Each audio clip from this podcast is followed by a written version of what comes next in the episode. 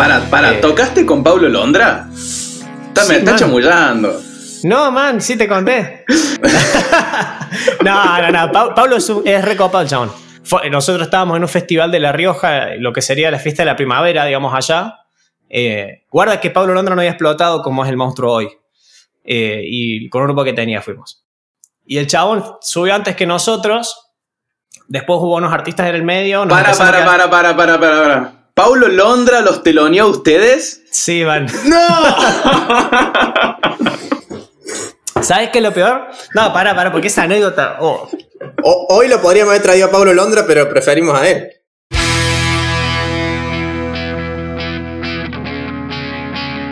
Bienvenidos y bienvenidas a un nuevo episodio de Flojo de Papeles.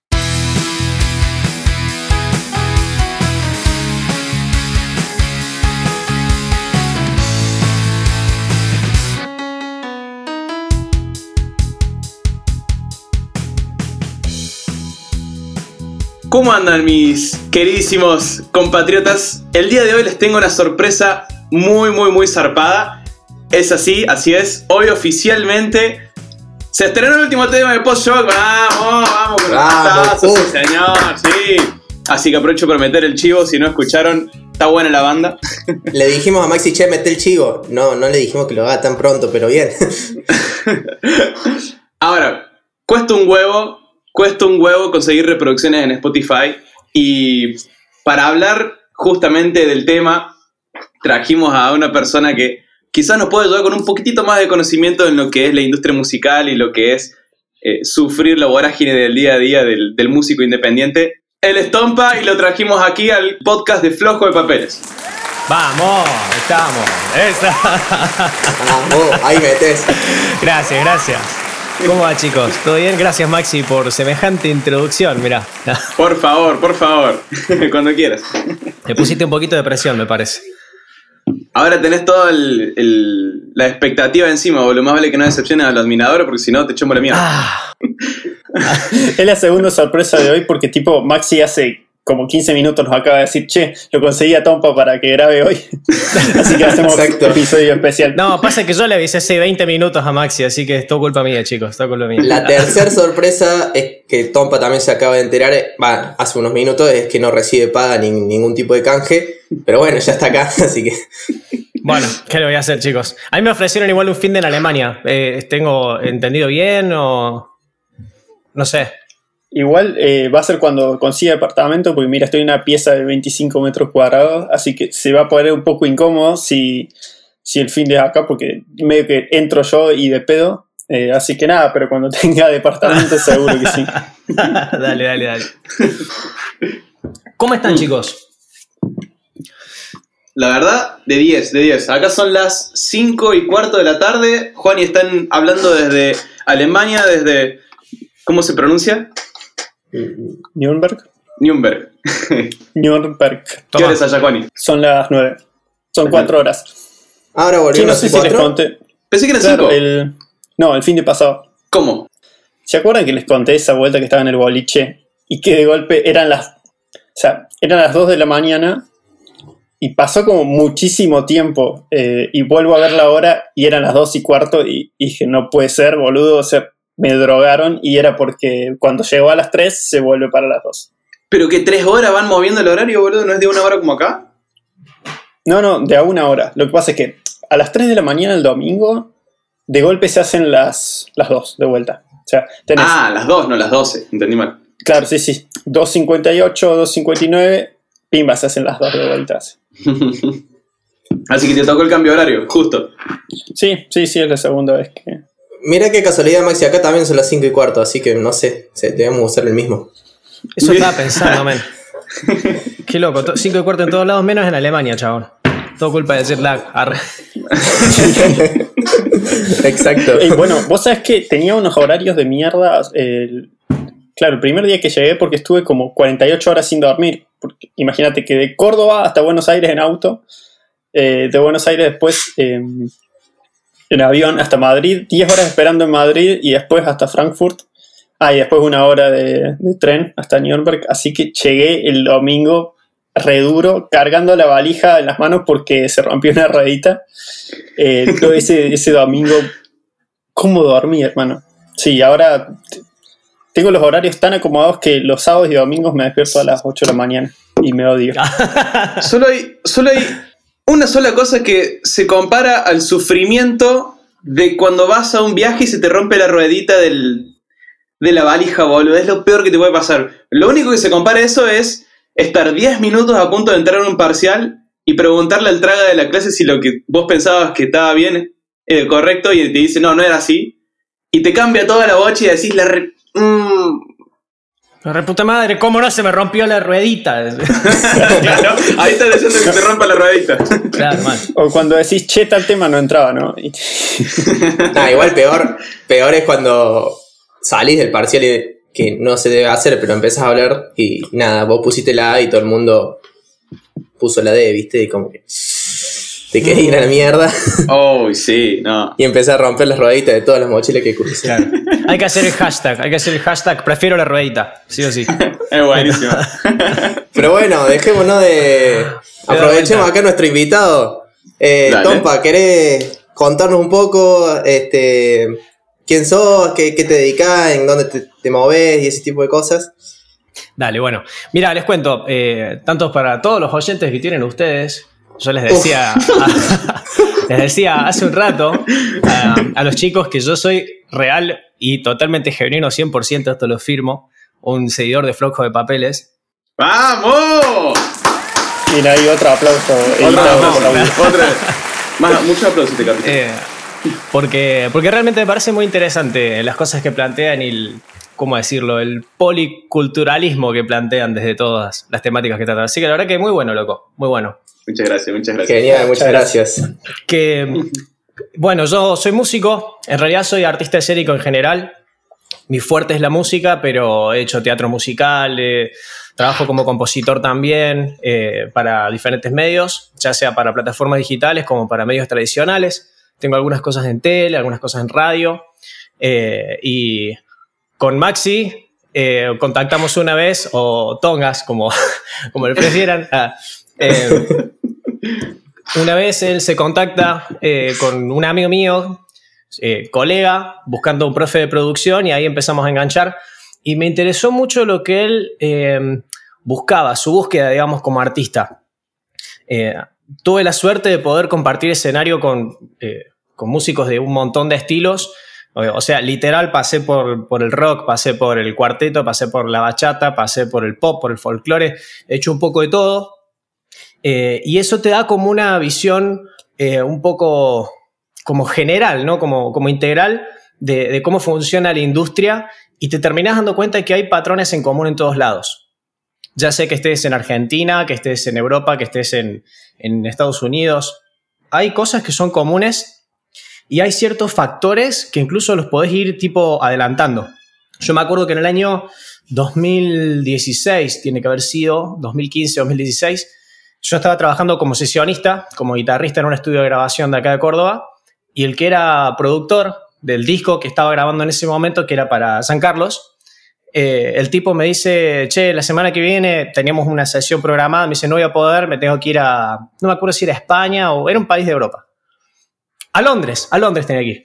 Eh, dice, tengo que ir a Londres por tal estudio, no, no era onda Abbey Road, porque estamos en otro lado, pero una onda así, ¿viste? Un estudio re, re pro. Eh, porque vamos a ir con un grupo de productores americanos a dar una cátedra sobre reggaetón. Yo quedé como, what the fuck con todo esto. Eh, o sea, claro, menos. O sea, sí, un día te levantás al Rapipago, pagas la luz y el otro día estás yendo a dar una cátedra de reggaetón. Encima, sos argentino el chabón, ¿entendés? Ni siquiera es que es dominicano ni nada por el estilo. Claro. Eh, y el chabón, bueno, me cuenta, yo quiero saber más, a ver, cerebrito de... Y, y el chabón me cuenta que, que sí, que la cuestión era esta. Ed Sheeran y no sé qué otros artistas estaban viendo que el reggaetón eh, estaba dejando de ser una música centroamericana y se estaba por empezar a, a- a multiplicar, digamos, en toda la música popular, internacional, mainstream sobre todo, y que estaban buscando como de alguna manera adelantarse ese pasito y ver qué cosas pueden sacar de ahí y adaptarlas. Al poco tiempo, sí, capaz que fue antes del 2016, al poco tiempo Ed Sheeran saca Shape of You. Mira. Eh, Shape of You, si lo escuchan, tiene como una impronta de reggaetón medio, medio como cruzada. Y terminó siendo que fue eh, producida por el estudio donde este chabón fue a dar la cátedra. A ver, el loco vive Oh. acá en Barrio Observatorio, ¿entendés? Es un pibe random. eh, y fue con un grupo de, no sé, 10, 15 productores random que les pagaron, como decirte, no sé, no, no, no quiero decir ni un número, pero ponele, es gente que levanta millones y le pagaron dos mangos eh, para decir, a ver cómo se hace el reggaetón, es tum, tatum, tatum, tatum, tatum, listo. Bueno, hagamos nosotros eso ahora. O sea que acá ya podemos decir que Shape of You de Ed Sheeran nació en Córdoba. Así. Así lo podemos afirmar de una. Reveal polémico lo que tira el chabón. Sí, sí. El mejor país del mundo somos. Claro, Córdoba es el mejor país del mundo, ha sido así. Eh, también como teniendo en cuenta que un poco hoy la, la industria del entretenimiento en general, no solamente de la música, ya no está delimitada por los países o de dónde sos o, o quién sos ni siquiera. Como que no importa. Eh, si lo que haces rinde y alguien que más o menos ve que, que hay un potencial explosivo cultural ahí, listo, vení para acá. Eh, tengo amigos que han producido canciones que hoy en día están en la radio a nivel top 5 de las canciones más escuchadas y, y nadie sabe quién le hizo la canción, ¿entendés? O por ahí, no sé, son el que dijo el Muévelo Mami, ¿entendés? De, la- de tal canción y el chabón hoy en día vive de eso, ¿entendés? De, de que puso el Muévelo Mami. Y decir, ¿cuántos chabones hay que pueden poner el Muévelo Mami ahí? Eh, entonces, por eso me interesó mucho la búsqueda de, de post-shock, porque de alguna manera querían, quieren mantener su esencia, quieren mantener quienes son y, y tratar de ser siempre en la balanza lo más genuino posibles, eh, pero están como tanteando a ver qué cosas están cambiando de la industria. No estoy diciendo que están haciendo reggaetón, digamos, para nada, pero, pero sí como que, como que la búsqueda es- va por ese lado. Y me parece que los artistas, ya sea dentro de la música urbana o de cualquier género hoy, que, que están logrando cierta exposición, son los que están haciendo este jueguito de decir, bueno, a ver, ¿en qué contexto estamos? ¿Dónde estamos parados? ¿Qué lenguaje es el que se habla? ¿Qué formas son las que se usan? Y después eso lo adaptas a tu forma. Eh, es como que veo que hay mucha... mm, Hace, no sé, 15 años atrás, yo ten- o menos, hace 9, 10 años atrás yo tenía una banda de rock eh, y, y era como la lucha constante, ¿entendés? De literal, no usamos sintes porque somos una banda de rock. Y después escuchabas que Foo Fighters usaba sintes y era como decir, vieja, te das cuenta que estamos viviendo de una fantasía que le sirve solamente al artista que está posicionado y, y el chabón atrás de cámara hace otra cosa. Eh, entonces, por ahí, como cerrando un poquito la idea, eh, yo, Tompa, soy un músico cordobés de 27 años que está haciendo música para sí mismo, para otros artistas eh, y compartiendo, codeando por ahí otras áreas que tienen que ver con, con otros rubros y que por ahí te dan una visión un poco más eh, global, digamos, de lo que está pasando en el mundo. Excelente, muchas gracias por la, por la introducción, eh, Tommy. En ese sentido, eh, por ahí lo que Tommy nombra con post-shock, por ahí yo asumo que nuestros oyentes ya conocen, pero en realidad eh, es la banda que tengo yo con un amigo más que toca la batería, somos dos nomás. En, en el Instagram me pueden encontrar como Gastón Cas, eh, y la, la búsqueda que hay desde el lado de Tompa, él con su estilo y de la búsqueda que hay con post-shock, nosotros con nuestro estilo, es más o menos un poco por ese lado, como dice, sin perder lo genuino, ver en qué lugar puedo encajar con música eh, a una audiencia que le guste lo que yo hago. Así es. Claro. Muy interesante y un gran honor tenerte acá en el, en el, Bueno. en el podcast. Este, me, me llamó la atención eso que, que comentabas, cómo está cambiando la industria en la producción. Eh, hace poco también leí cómo está cambiando también escuchar esa música, como antes se escuchaba, compraba un CD, escuchaba ese CD de una banda en un particular año, de un particular género, y hoy también tiende más a escucharse, qué sé yo, por ejemplo, música para concentrarme, música para enfiestarme, música para pasar el rato. Eh, ¿Ves también ese cambio a, a nivel producción, digamos? ¿Se produce para eso? Sí o sí, sí o sí, definitivamente sí. Y es muy loco que muchos artistas que uno... A ver, lo primero que tenés que hacer cuando te posicionas como artista es definirte ante tu nicho y definirte vos qué querés ser. Eso no, eso es inamovible, ¿sí? Sí. De ahí en más te vas adaptando a la época, al lugar en el que te desenvolves y todo. Pero es muy loco que hay muchos artistas que uno conoce por hacer tal cosa, por ser de determinado género, incluso musical, por esa encasillada cuadrada y básica que lamentablemente en, en la cantidad de información que hay dando vuelta, sobre todo en Internet de hoy, necesitas hacer como para decir un, un primer pantallazo, una tarjeta de presentación. Eh, pero también la realidad es que esos mismos artistas no se limitan a hacer eso. Mira, te pongo un artista mainstream. Uno dice Bad Bunny. Eh, y dice, "Ah, el conejo malo, reggaetón, ¿entendés? Así bien guarro, que habla sobre las drogas y la fiesta y toda la cosa. El chabón tiene canciones que no son conocidas a nivel mainstream. Por ejemplo, hay una que se llama eh, Una noche en Miami, una cosa así. El nombre, remil cliché, remil mainstream, todo. Vos escuchás esa canción y no tiene nada que ver con el personaje que uno tiene dibujado, digamos, de un chabón como Bad Bunny. Eh, y por ejemplo, tenés, no sé, artistas como Pharrell Williams, por ejemplo, que uno lo conoce por la canción esta Happy. Eh, que es Because I'm happy, clap if you feel. Ese que todo el mundo la conoce. Eh, y además de que siempre hay historias como muy, muy locas atrás de eso. Por ejemplo, esa canción en realidad el chabón la hizo para Rihanna. Sony le dijo, no, esa canción no va a funcionar nunca. A los tres años la saca solo y Sony fue a implorarle que, que, que dejaran compartir los derechos. No, porque vos sos un amigo de la casa y qué sé yo. Eh, y, y el chabón tiene música hecha de ese estilo y por ahí ha hecho, no sé, música hasta para... eh, que usado, se ha usado para series, por ejemplo. Eh, entonces, es muy loco como antes, vos, por ejemplo, no sé, querías ser, por tirarte un ejemplo, chelista, querías tocar el violonchelo, bueno, listo, entrabas a la orquesta, te pagaban por los shows, te volvías a tu casa.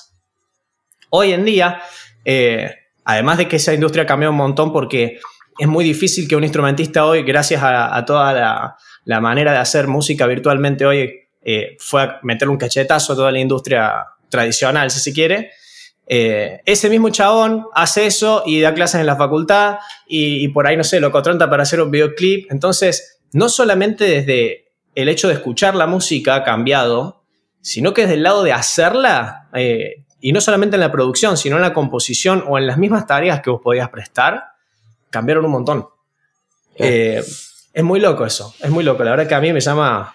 Y tenés que estar atento, tenés que estar atento, onda, literal 24/7, porque, no sé, un día te enterás que hay un, un rol dentro del estudio que se llama Drum Doctor, que es un chabón que toca la batería y lo llaman solamente para decir, ajuste el micrófono acá, subime este volumen de la batería y cámbiame tal platillo. o sea, eh, y no hay baterista, ¿entendés? Es todo batería digital. Eh, y vos después escuchás el disco y decís, no, esto es una batería real. Y no, es un chabón que fue, estuvo 40 minutos diciendo subirme el volumen acá, se fue a su casa. eh, y el que está escuchando ni se entera, ¿entendés? Wow. Yo voy a volver un poco sobre lo que mencionaba Tommy recién de el género musical por ahí es una carta de presentación y es muy cierto porque cuando te al principio cuando te presentas, sí, bueno, tengo una banda nueva. Ah, bueno, ¿y qué hacen? Y ahí te queda Rock alternativa. Exactamente. La, la infalible carta, la, la famosa Sí. rock alternativo, nunca O falla. fusión. O rock O- fusión. Eh, Exacto. Así que esa les dejo el, el comodín para que lo usen cuando quieran. Y después lo otro que iba a mencionar, eh, incluso la, la forma, como mencionaba Tommy, de, de componer, más allá del track en sí, la forma de, de cómo se lanza la música, antes era por CDs y tenías que tener 10, 12 canciones para poder lanzar el disco. Y acá, en vez de hacer eso, conviene ir largando de a un tema, ¿puede ser? Totalmente, bro. Totalmente. Eh, una vez estuve mm, con un grupo que tenía, hicimos un tema con los Caligaris eh, y nos sentamos. Nada, quería contar eso nomás. No. Era muy pedante yo. No, no, no, no. eh, en realidad, esto iba a, a colación de lo que decía Maxi recién. Eh, ellos estaban en plena producción de lo que iba a ser su disco, no me acuerdo el número, pero era un disco aniversario que iban a sacar. No es el último que sacaron, sino el anterior. Eh, y ellos nos decían que estaban eh, repeleados en la banda. eh, Va, repeleados, que estaban como ahí en discusiones y viendo qué, qué hacían porque había algunos que decían tenemos que sacar un full álbum y había otros que decían tenemos que poner toda esa guita en hacer un tema con un artista fuerte. Y esto por ahí no, no, no, lo dijeron en ningún lado y no sé si estoy haciendo mal en decirlo, pero la artista que estaba en, en, el- en la lista, digamos, de posibles featurings era nada más y nada menos que Shakira. Ah, mierda. Y, o sea, imagínate un featuring, exacto, Caligari featuring Shakira. Que eso también, eh, paréntesis, ¿no? Uno como público tiende a, como decirlo, a darle cierto misticismo y cierta aureola como de intocables a gente que por ahí, cuando estás en esa industria, te das cuenta que, nada, te codeas porque estás compartiendo un camarín y pegas buena onda y chau, y sale featuring. Eh, bueno, cierro paréntesis. Eh, pero, pero un poco la, la realidad con la, con la industria es esta. Al final terminaron haciendo disco porque vino Pop Art, que ya trabajaba con ellos y, y hicieron otro arreglo, qué sé yo, le cerraron los números y dijeron, bueno, ya tenemos el disco pagado, hagamos disco. Claro. Eh, y después lo gira por México y un montón de otras cuestiones. Eh, pero, pero sí es cierto que, que en ese sentido es como que, a ver, hoy cualquiera puede agarrar, grabarse con el celu y subir eso a Spotify y decir, ya tengo mi primer single, ¿entendés? Claro. Y entonces, desde ese, desde ese punto, el paradigma de la industria musical ha cambiado, pero, pero de una forma que es hasta a veces poco, poco fácil de lograr. O sea, mientras estamos hablando de esto, hay miles y miles y miles de discos que se están cargando en Spotify. Y de esos miles y miles y miles, hay un gran número que tienen una buena campaña de marketing y hay una buena cantidad de esos que tienen una propuesta artística copada y que va a enganchar con un nicho. Entonces, la, la competencia, digamos, entre, entre reproducciones, si se quiere, es tan, tan fuerte que, por un lado, está buenísimo que se haya democratizado eso, que no dependas de ir a Sony o a Warner o a cualquier productora eh, para poder subir una canción. Eh, pero por otro lado hace que los artistas no solamente tengan que armar sus canciones, sino ser más inteligentes en todo el proceso. Y creo que ahí es a donde me parece que eso es lo, lo piola, digamos, de poder tener un espacio como este, como el que tienen ustedes, eh, para poder decir eso. Eh, antes de subir tu canción, pensá para qué estás subiendo tu canción. Eso. Ah. O sea que por un lado se facilitó el acceso, porque justamente no tenés que hacer contrato con todos estos monstruos, pero por el otro lado es más complejo también, no sé si más complejo, pero tenés que darle una vuelta de tuerca más para que tu canción tenga, entre comillas, éxito. Totalmente. Sí, en ese, sen- en ese sentido, eh, sí, por ahí conversamos con Tommy cómo ha cambiado la cosa, donde antes, para bien y para mal, que todos tienen sus pros y sus contras, pero antes el músico se dedicaba prácticamente exclusivamente a hacer música. Y la discográfica le hacía toda la parte de la difusión. Hoy el músico, si quiere tratar de tener éxito, no, se, no alcanza solamente con hacer música. Esto, bueno, se hacen todo mucho, quizás últimamente, por ahí corregime Tommy si, si es así o no es así, pero hoy No, por no, hoy... no es así. Ah, ¿Qué le pasa? Sí o sí le tenés que meter a, a- por lo menos un poco de marketing tenés que tener, Sí. ¿no? Definitivamente sí, definitivamente sí. Y por ahí no solamente es el marketing, eh, sino es la parte publicitaria. Ah, no decía nada. Eh, no, sino, sino un poco pensar en esto de qué, para qué estás haciendo lo que estás haciendo. ¿Entendés? Eh, por ahí hay, qué sé yo, hay muchos youtubers, por ejemplo, o por ahí gente que ahora está metida en Twitch y esta movida, que tiene un público y dicen, bueno, ya tengo, no sé, un millón de suscriptores en YouTube y hago un tema. Y por ahí no, ni siquiera son músicos, pero les pinto hacer un tema y va a funcionar mejor, sí o sí, va a funcionar mejor, ya sea a nivel positivo o a nivel negativo. Con esto me refiero a que capaz que tiene más no me gusta que me gusta el video, pero hace más ruido igual que un tema que capaz que alguien que sí estuvo preparándose como músico y que incluso capaz que esté mejor artísticamente lo que hace. Claro. Eh, entonces por ahí volvemos a lo mismo. Si estás haciendo un tema solamente porque querés hacer esa canción y querés compartirla porque te parece peor, lo que vos quieras, buenísimo. Pero es importante que tengas en cuenta dónde estás parado para en base a eso hacer las expectativas que tiene sentido hacer o tener en realidad. Eh, Claro, y- o sea que Maxi, digamos, tenés que aprovechar ahora. Le, le pedimos a nuestro millón de suscriptores que vayan a escuchar el nuevo tema que sacó Maxi. Otra sí. aclaración que quiero hacer, otra que quiero tirar rápido, es que eh, hoy, esta semana me toca editar a mí y voy a putear un montón porque estamos los cuatro tomando mate y estamos todos así. Perdón, perdón, Eh, perdón. No, no, todo bien. Eh, si no, bueno, los dejo y, y que se caguen. Es más, ¿sabes lo que podés hacer? Ahí podés aprovechar para hacer una, una trivia, poner, sorteamos algo, que compartan a ver cuántos Hubo, ¿cuántos ruiditos de mate hubo en el programa? Y el primero que la pega, no sé, regalas algo. Listo, suscriptores, Es vamos, muchachos. Muy buena esa. Una cena en Nuremberg. Ponele, ponele. Tenés que pagarte el pasaje. Sí, haber por acá. Sale caro. Uh, pero sale caro ir a Listo. cenar, boludo. Lo llevo a- al doner que sale 5 euros, no sé. Bueno, conseguiste un, un canje, boludo. Claro. Próximo, próximo episodio lo hacemos en alemán. Muy bueno. Próximamente va a caer la fama acá porque. No, viste. El, el sitio donde trabajo, la, la oficina en particular, digamos, de esta empresa, es muy grande. Tiene, no sé, cuántos empleados. 500 o más, eh, capaz que más. Sea, el- la empresa en total no sé si tiene 15.000 empleados ni idea. Entonces te hacen una entrevista cuando vos entras, la gente de marketing, para ponerte tipo en el sitio de noticias de la oficina. Y me hicieron otras preguntas y qué sé yo qué hacía hobby no se me ocurrió nada. Digo, bueno, no sé, toco la guitarra, leo, tengo un podcast. Me empezó a preguntar por el podcast. Así que nada, de- después me pasó lo que escribió el chabón y salió escrito ahí que tenía un podcast. Así que nada, si ya vamos a ver en los stats si nos aparecen muchos eh, listeners de Se Alemania, ya vamos a ver por qué. Si suben denuncias. claro. Che, volviendo al tema. eh, quería preguntar, económicamente, ¿es más favorable para el artista este modelo eh, más independiente que trabajar con discográficas? Ya le vi la cara de que no, boludo. No digan cómo vivo.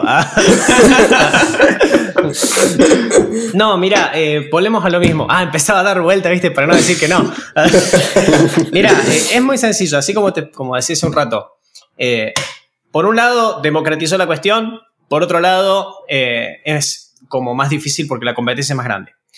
A ver, antes un artista que pegaba con Sony, por más que seas el número 30 de la lista de Sony, mira, voy de nuevo. No sé si conocen o han sentido nombrar acá de Argentina la productora Mueva. Todos los temas de trap de Duki, de, de Kea, de todos esos trappers, digamos, estándar de Argentina, los mueven dos productoras, Mueva y Panther. Son como las dos más fuertes que están en Buenos Aires. Yo tengo un amigo, va, un amigo, un conocido, que lo pueden buscar en YouTube como Luke Ra, Luke eh, tipo Luck de suerte y RA. Ra. Bien. Este pibe es un loco que debe tener 22 años, ponele 21, 22. Un chaboncito que nada, empezó a freestylear acá, pegó buena onda con uno de los locos que era DJ, que era amigo de, amigo de, ¡pum! Logra ir a Buenos Aires. Este pibe hoy le están pagando un sueldo fijo, hace dos o tres años ya.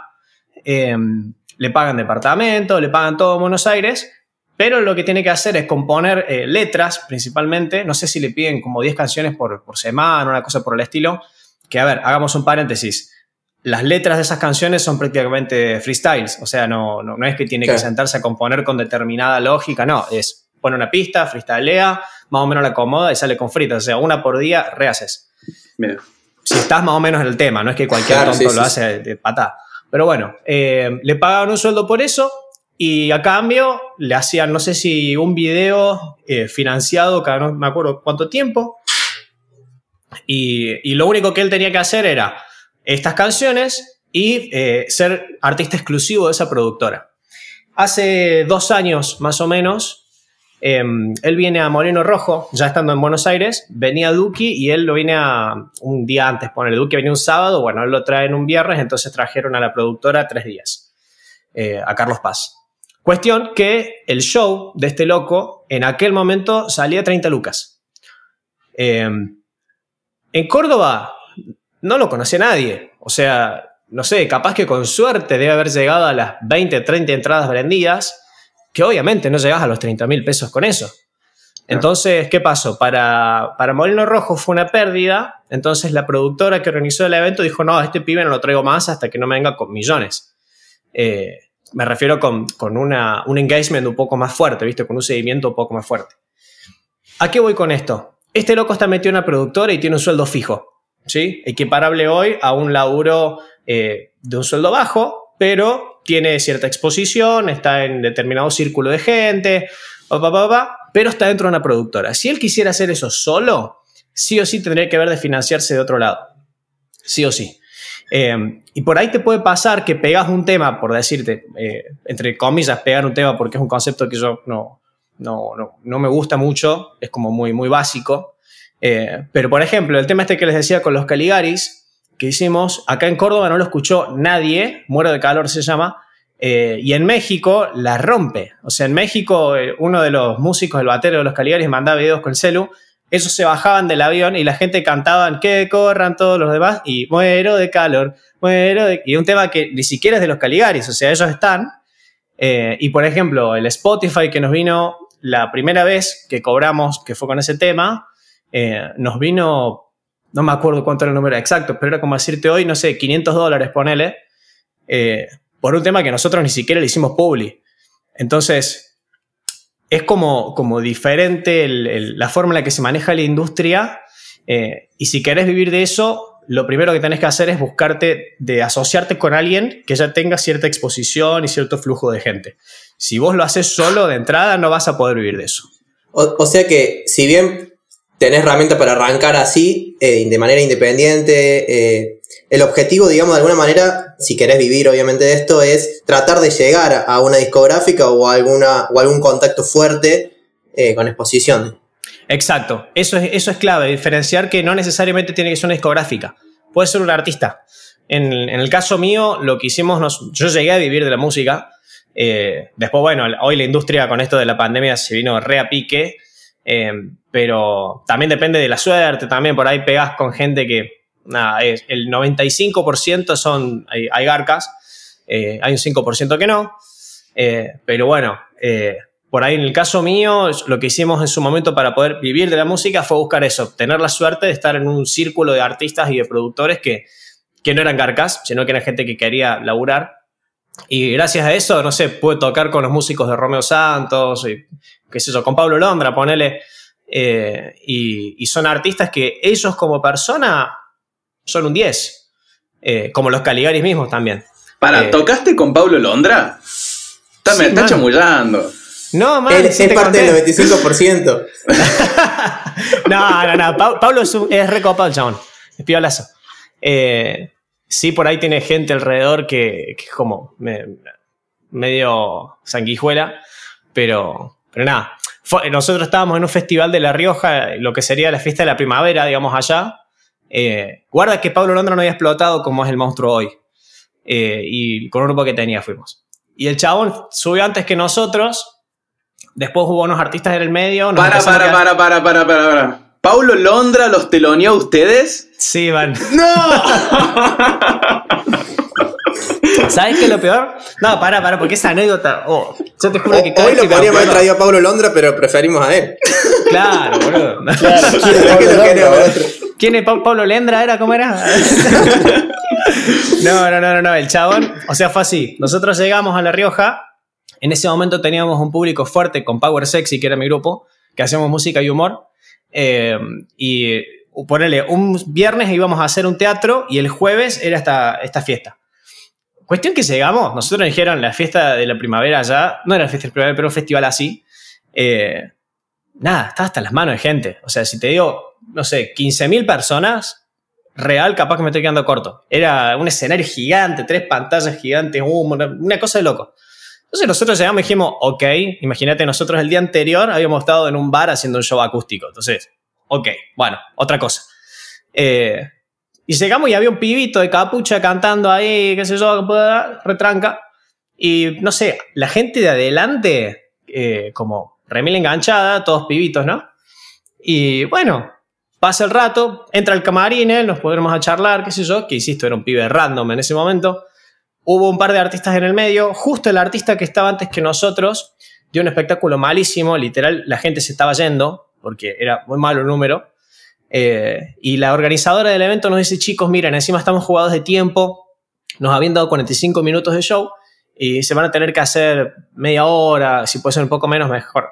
Y dijimos, che, no, todo bien, pero eh, nosotros venimos para hacer un show de 40 minutos que está todo armado de principio a fin. O sea, no es que subíamos a hacer tema tras tema, era un show. Eh, y entonces dijimos, no, no, no, necesitamos ese tiempo, qué sé yo. Eh, entonces le dijimos, bueno, mira, vamos a hacer que la gente venga y se quede.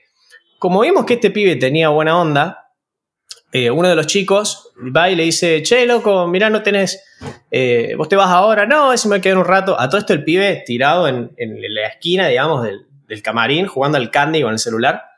Eh, escuchá, dice, no, ¿no tenés drama en, en presentarnos? No, dice, ningún drama, ¿qué hacen ustedes? Bueno, empezamos a charlar, la mejor, qué sé yo. Entonces el pibe sube al escenario después, la gente se volvió medio loca porque, como te digo, tenía un público ahí. Eh, y bueno, dice, ahora los voy a dejar con mis amigos de Power Sex y qué sé yo. En su momento no le dimos importancia. Nos enteramos Wow. que el loco era cordobés. Eh, entonces, esto fue tipo octubre, más o menos, octubre, noviembre. Eh, entonces nos dice, bueno, mira, yo ahora vuelvo a Córdoba, después juntémonos, vemos qué podemos hacer. Dale, de una. Siempre que vas a un camarín y pegas buena onda, el 80% de las veces termina en esa frase. Después hablemos, no, hacemos un contacto para ver qué hacemos. Y el 100, no, tira el 95% de las veces no hace nada. Eh, y bueno, quedó ahí al poquito tiempo con un amigo de- del grupo, con Mario, el chabón me dice, no, le digo yo, che, ¿no te acordás cómo se llamaba el gringo ese que estaba en el camarín ahí? Dice, y no sé, me dice, pero mira, era cordobés, gringo, y hacía trap.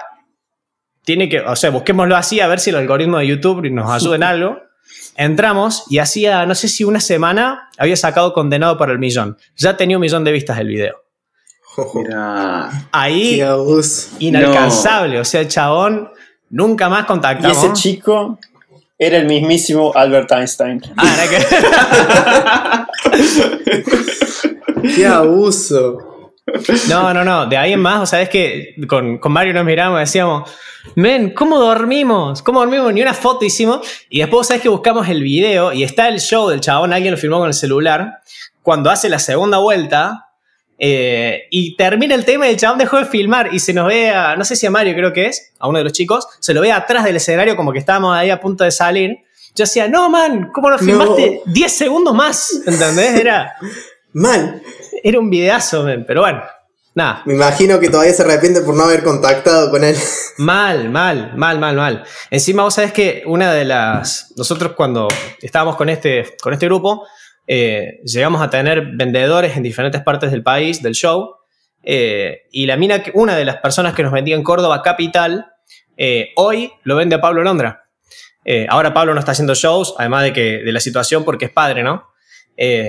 Y, y nada, nos decía que el loco ahora con esto que está con, con Sony, son así para hacer featurings. O sea, si estás con un sello discográfico piola, o no sé, ven que tenés millones y millones y millones de reproducciones orgánicas, esa palabra es muy importante, eh, no, es, es muy difícil que, que te digan que sí, por más que el artista tenga la mejor. Claro.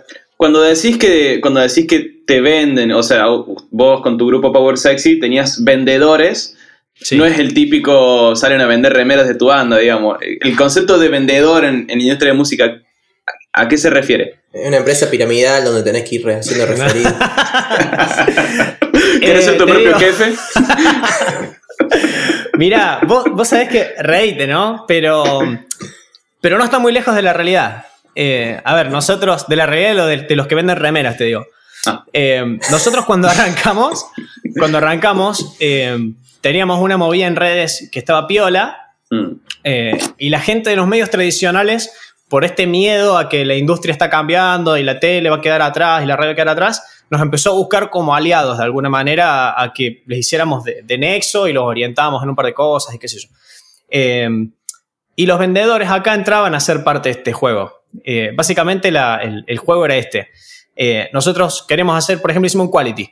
Hicimos un quality y necesitábamos vender entradas. O sea, más allá de que teníamos las reproducciones y la gente te decía, sí, voy a ir, voy a ir, voy a ir, de ahí a sacar plata del bolsillo para comprar una entrada es otro viaje. Un mundo, sí. Totalmente.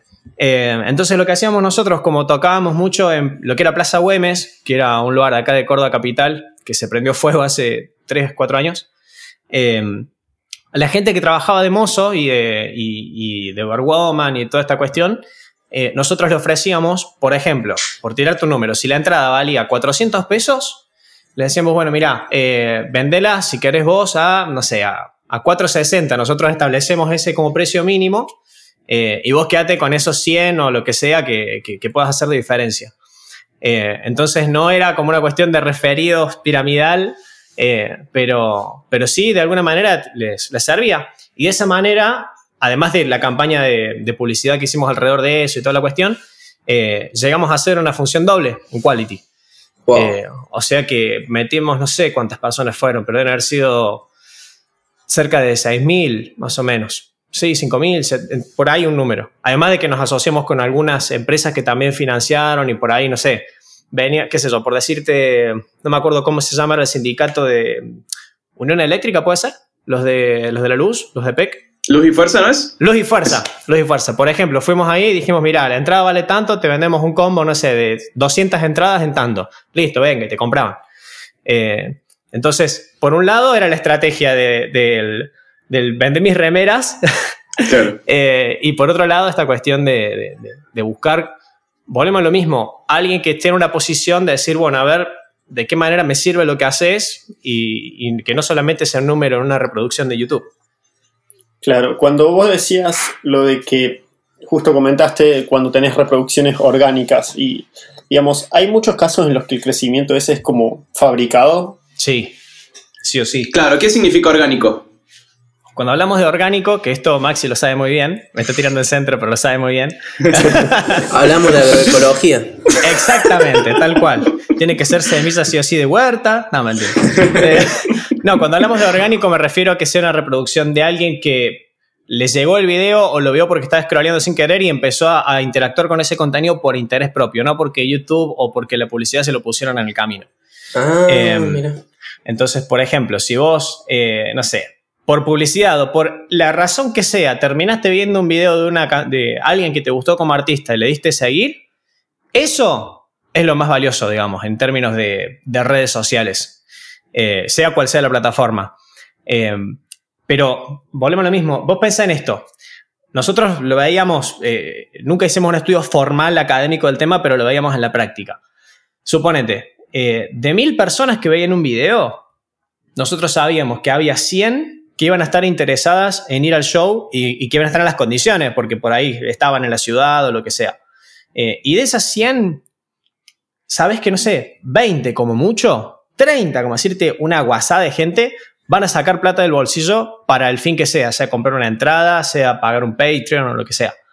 Eh, entonces, eh, por ahí hay algunos artistas que varían mucho esos números. Hay artistas que casi el 100% de, de los números que ves en las redes son los números que ves en los shows. A veces nos pasaba que sacábamos material que tenía muchísima menos repercusión de la que esperábamos que tuviera y después íbamos al show y estaba lleno y así, ¿qué pasó? Y claro, esa persona sola que enganchaste le gustó tanto el contenido que después genuinamente fue, y entre comillas, orgánicamente, mm. fue a su grupo de amigos y le dijo, che, lo que hacen estos pibes está buenísimo, lo que hace tal artista está buenísimo y llevó 10 amigos, ¿entendés?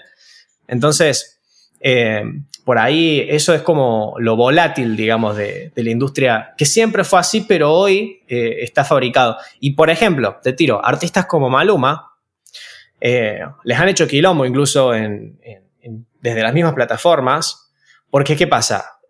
no me acuerdo si fue... Corazón, creo que se llama el tema, que dice, tú me partiste el corazón. Sí. Bueno, creo que fue esa canción que no sé qué empresa de marketing sacó a la luz de que el chabón había pagado no sé cuántos millones de reproducciones, como decirte, no sé, 5 millones de reproducciones, eh, que las puso apenas sacó el video. Entonces YouTube dijo, no, yo a los usuarios en general los penalizo cuando, cuando pasa esto, y si por ejemplo te penalizan tres veces, te banean el canal directamente, o sea, te lo cierran. Ah. Eh, entonces, ¿qué hicieron al chabón? Le banearon, le hicieron lo que se dice un primer strike, digamos, mm. a la cuenta oficial de Maluma. Eh, y por esta misma cuestión, porque era un número inflado. Ahora el número sigue siendo el mismo.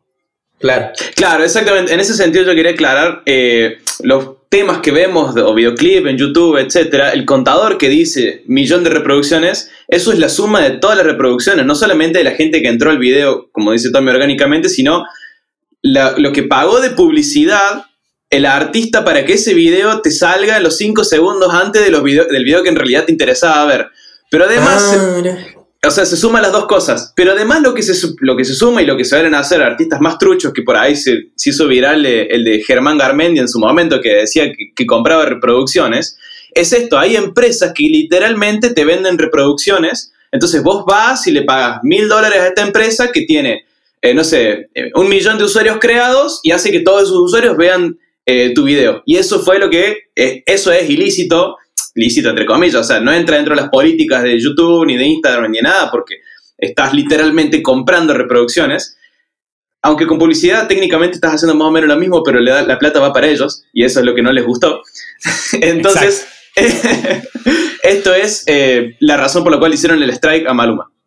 Sí, estoy- estaba pensando desde el lado técnico, porque seguramente esto lo han tratado de hacer muchos, cómo se puede automatizar eso, probablemente con un con Selenium o algo por el estilo para manejar el navegador, pero estoy seguro de que YouTube no te debe dejar hacer eso. Seguramente que está recontra... Le puede llegar a mentir a YouTube para que se crea que está viendo una reproducción cuando no hay. Son como estas in- páginas de Instagram que también venden seguidores o ese tipo de cosas, ¿puede ser? Exacto. Sí, entras y ves los seguidores y son todos de Sri Lanka. India, de Bangladesh. Sí, Arabia y nada que ver. Sí, sí. Exactamente. Abdul, la salada, la salada. eh, sí, le, le- le dio me gusta a todas las fotos, dale, boludo. Bueno, pará. Voy a tirar material polémico. Muchísimos, muchísimos influencers que hoy en día eh, son como lo más, lo más mainstream. eh, está comprobado que la mitad de sus seguidores son comprados. No, pero este hoy, al día de hoy, vos entras a Influencer X y la mitad de los seguidores son comprados. Sí. Eh, como hacen dos cosas. Primero, esta cuestión. A ver, no quiero, no quiero quemar a nadie, principalmente. Porque, bueno, bueno, porque nada, es gente que también labura, o sea, el número lo necesitan porque para ser considerado alguien respetado en el nicho es, pero es directo, o sea, no tenés más de 10.000 seguidores y ahí no sos nadie. Eh, eh, entonces, bueno, por ahí eso lo, se entiende desde ese punto. Pero ya cuando hablas de millones es como, dale, ya, ya una cuestión medio, Claro. medio de, de narcisista que otra cosa. Sí, por ejemplo, el- de los 22 seguidores que tenemos en Flojo de Papeles, 11 son comprados. Che, em, Después Bueno, somos nosotros. está bien, está bien. O sea, acá hay cuatro. ¿entendés? Claro. Nuestras madres. claro. Sí, sí. Em, Pero no, son igual, orgánicos. Pero son orgánicos, es muy importante eso. Eh, nada, por ahí cierro un poco a esa cuestión. Eh, en definitiva, el, el número hoy es tan importante por esta misma competencia. Eh, pero volviendo un poco a lo que, a lo que decías recién, esto de, del- de si alguien probó alguna vez de automatizar con un autoclicker, por lo menos, no sé, de decir, bueno, poner reproducir F5, reproducir F5. eh, hoy en día YouTube tiene herramientas que no se fijan las reproducciones por la reproducción, sino en base al código IP. Mm, Eh, entonces, sentido. Claro, entonces, ¿cuál es la cuestión? Eh, por ahí, para el que no, no entiende mucho, yo tampoco es que sea un profesional del tema, soy remil ignorante, pero bueno, eh, cuando uno dice el, el código IP vendría a ser como el DNI de la conexión a Internet desde la cual está reproduciendo ese material, muy básicamente. Eh, entonces, de esa manera, como que es muy difícil truchar la reproducción. Y además hay otra cosa, YouTube no te cuenta las reproducciones una por una. Vos, por ejemplo, si entras a un video que lo está viendo mucha gente al mismo tiempo, eh, y esa cantidad de gente no es depende del número, sino también depende de cuánto flujo de gente suele manejar en general esa cuenta. Por ahí vos entras y, no sé, le diste una reproducción y entras a la media hora y está el mismo número. Y vas a decir, ¿cómo puede ser? Si yo lo vi, seguramente una persona más lo vio y después entras a las dos horas y tiene, no sé, 200 vistas más. Entonces, hace por hacer esta tarea justamente del código IP, ¿entendés? Para que, si no, tu mamá estaría todo el día poniendo a reproducir el video y de repente tenés 200 vistas que son de tu mamá, ¿entendés? Claro, claro.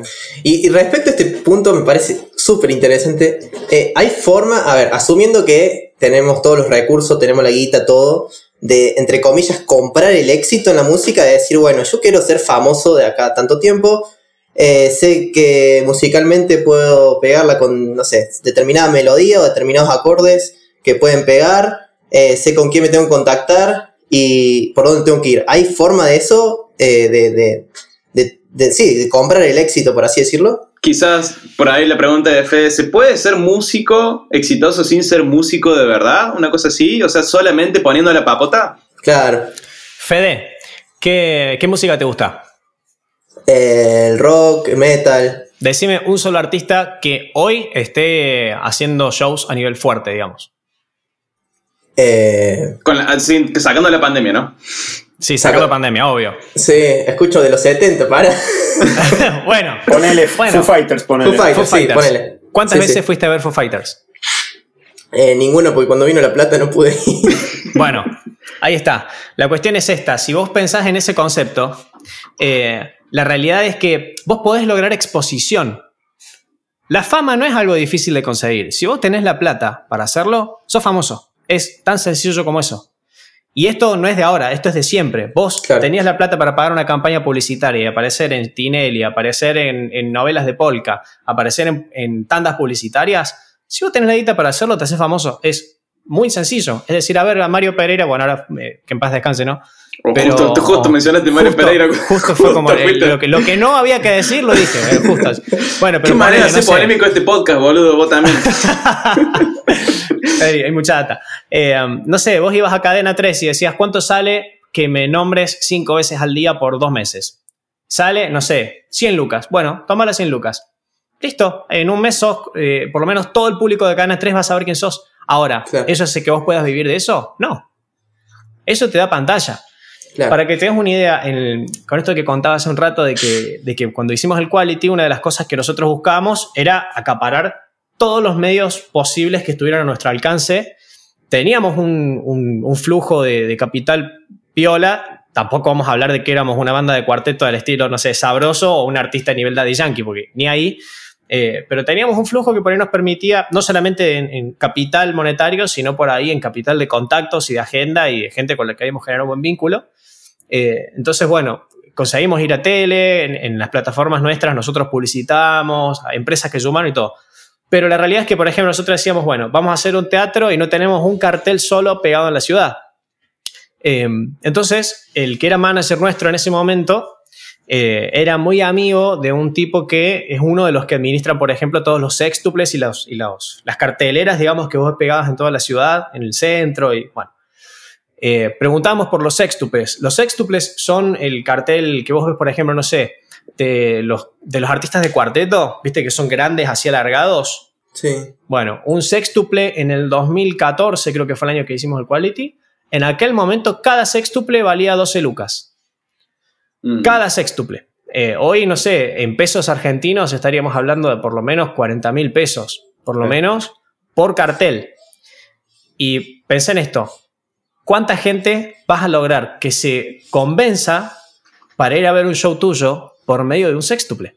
O sea, nadie, o sea, un porcentaje muy mínimo. Y para poder convencerlo tenés que estar en la radio, tenés que estar en la tele, tenés que estar en internet, tenés que estar en todos, en todos lados. Entonces, eh, volvemos a lo mismo. La exposición es re fácil de lograr. Si tenés plata, te haces famoso. O sea, si tenés plata y, y entras a Google y decís, ¿a dónde poner plata para hacerme famoso? Eh, tenés que ser un poquito inteligente como para darte cuenta, si yo estoy apuntando a un público de gente de 50 años, no me voy a meter a hacer videos, a hacer transmisiones en Twitch, porque no tiene sentido. Claro. Eh, Mm. Pero si vas a poner esa guita, en vez de hacerla en publicidad de redes, eh, te vas a, no sé, al programa de, de, qué sé yo, de Mirta Legrand. ¿Entendés? Cuando sale un palo, ir a Mirta Legrand, pongo un palo y voy a Mirta Legrand. Y a nivel musical, eh, hay como así, entre comillas, una fórmula de decir, bueno, este, este tema, si lo compongo de determinada manera, va a gustar eh, o no, digamos. eh, no sé si me llevo a, explicar. Decir, bueno, hay Sí, una sí, asociación sí. de acordes que esto puede, puede andar o no puede andar.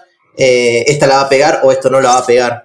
Voy a, comple- a complementar la pregunta de Fede por ahí mencionando, eh, o por ahí terminando eh, de aclarar una cosita. Lo que decía Tommy recién, podés ser famoso, pero si tu música es una mierda, eh, no, no vas a tener éxito. Ahora bien, quizás del otro lado, tener un- música excelente tampoco te garantiza el éxito. Entonces, quizás la forma de pensarlo es como que la música marca de alguna manera el piso. Si haces música buena, este, de ahí para adelante sí, hacer todo el tema del marketing. Ahora, un poco lo que dice Fede es, ¿puedo yo haciendo un tema que tenga más chance de pegarla, invertir menos en marketing y obtener igual resultado? O invirtiendo lo mismo, digamos.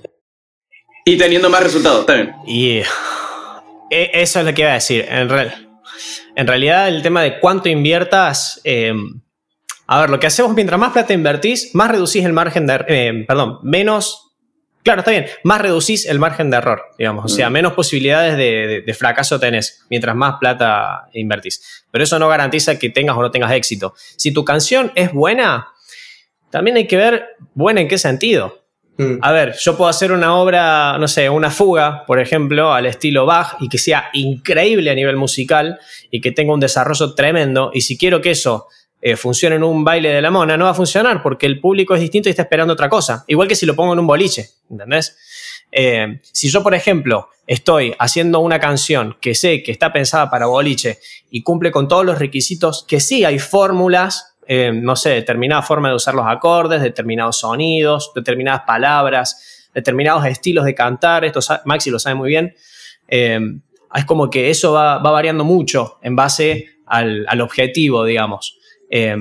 pero nunca hay una fórmula 100% correcta porque si no todos los artistas serían exitosos y nadie lo sería a la vez. Entonces, depende mucho en realidad del factor suerte al final. Si, mientras más plata invertís en publicidad, más reducís el margen de error. Pero a ver, pensémoslo en esto. Vos lo que pagás con lo que pagás en publicidad es exposición. Yo puedo poner, no sé, a un mono con una ametralladora en un video y si le pongo publicidad en eso, capaz que se vuelve más fácil viral que una canción que tenga un mensaje más profundo que decir. ¿Entendés? Y eso no significa que el mono va a tener más entradas vendidas, porque, a ver, eh, o capaz que sí, no lo sé. Eh, pero, pero es como muy interesante que el, mundo artístico en este sentido, eh, las canciones que te llegan a vos, sea del género que sea, de la época que sea, te llegan porque en algún momento alguien puso plata en publicidad para que eso te llegara. y, y por ahí eso lo único que hizo fue reducir el margen de error. Por eso yo te preguntaba recién cuántas veces fuiste a ver a tu artista favorito. Yo, por ejemplo, soy, tengo un montón de artistas que sigo, eh, e incluso artistas nacionales, eh, que me parece zarpado lo que hacen y nunca los fui a ver. Eh, y, sin embargo me encanta lo que hacen, pero bueno, las, o las condiciones del momento que justo no estaban cuando yo estaba o lo que sea, hacen que uno no, no haya contribuido de alguna manera a, que eso se, establezca como un piso piola. Eh, entonces, por ahí un poco cerrando la, idea, eh, poner mucha plata en publicidad de tu material artístico no garantiza que tengas éxito, pero sí va a hacer que compita o que esté por lo menos tan expuesto como otras cosas que tienen ese nivel. Claro. Sí, termina siendo una condición necesaria, pero no... Eh, bien, perfecto.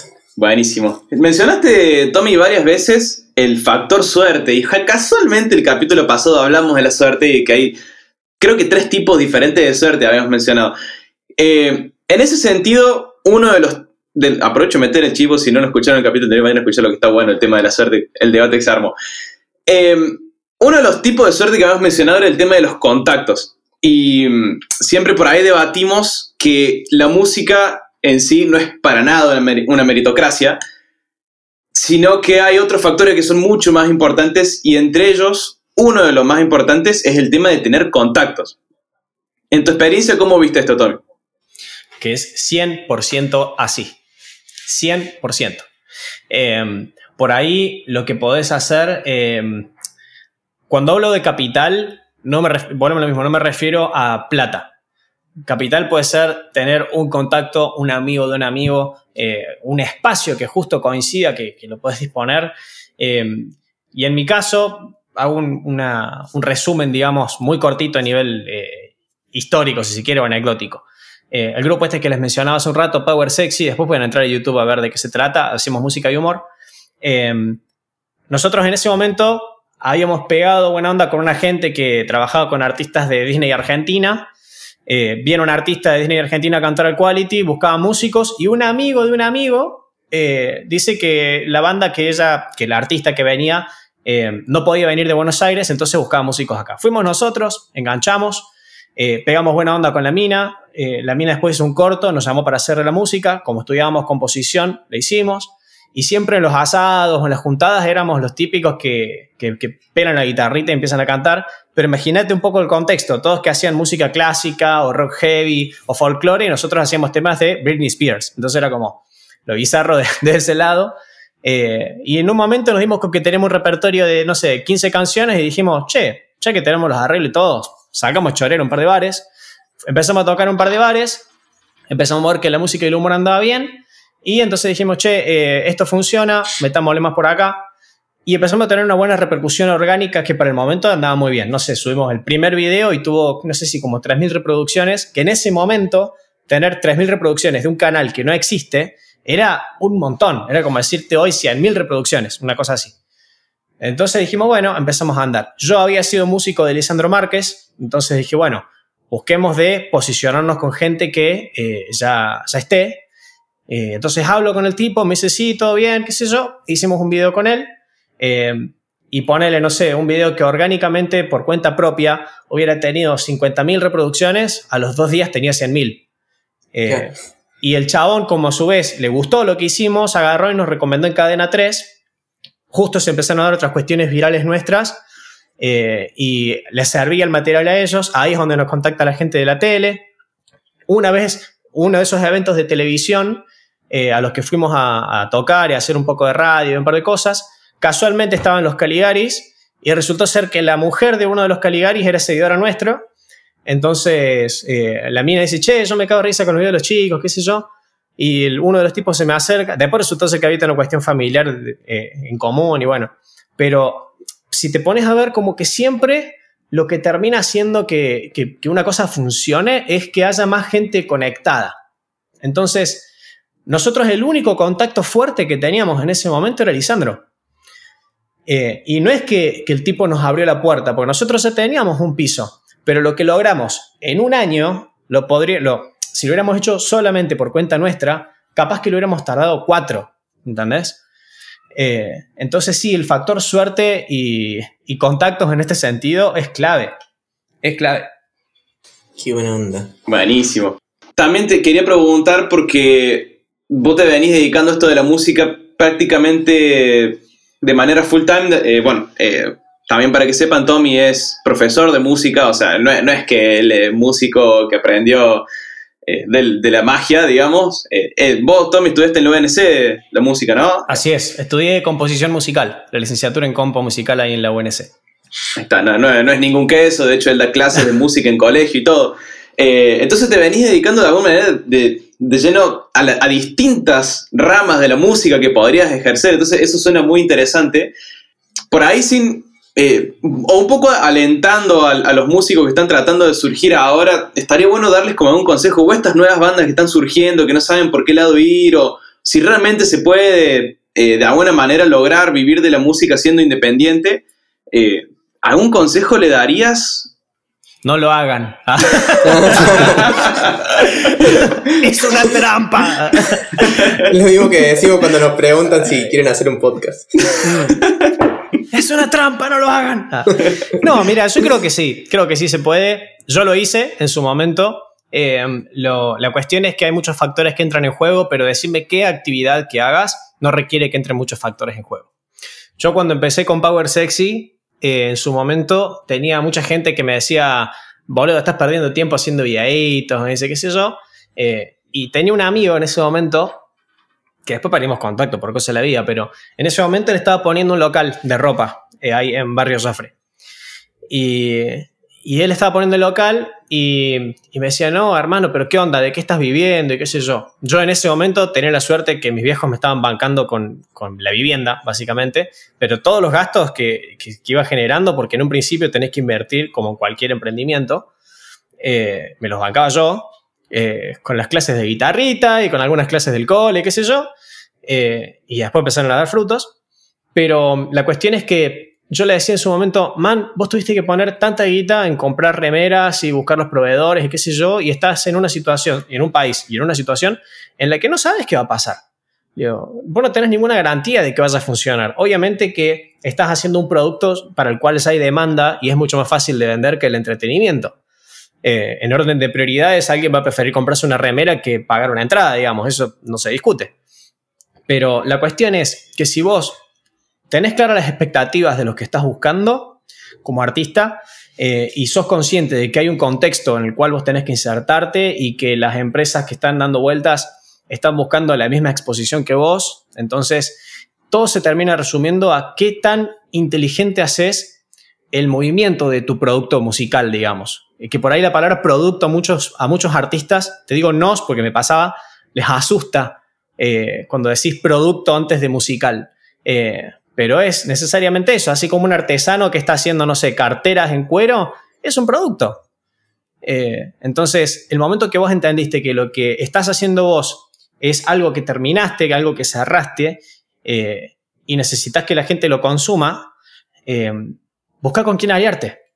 Eso es el, por ahí el, primer consejo que yo tiro. Busca alianzas, busca alianzas Eh, y te va a pasar de que va a haber gente que te va a querer pasar por arriba, te va a pasar de que te van a clavar, te van a pasar que vas a armar cosas pretendiendo esto y capaz que no llegas ni a la mitad de lo que buscabas. Te va a pasar al revés, vos pones dos moneditas de fichas en algo y termina explotando y decís, bueno, listo, pongo todo acá.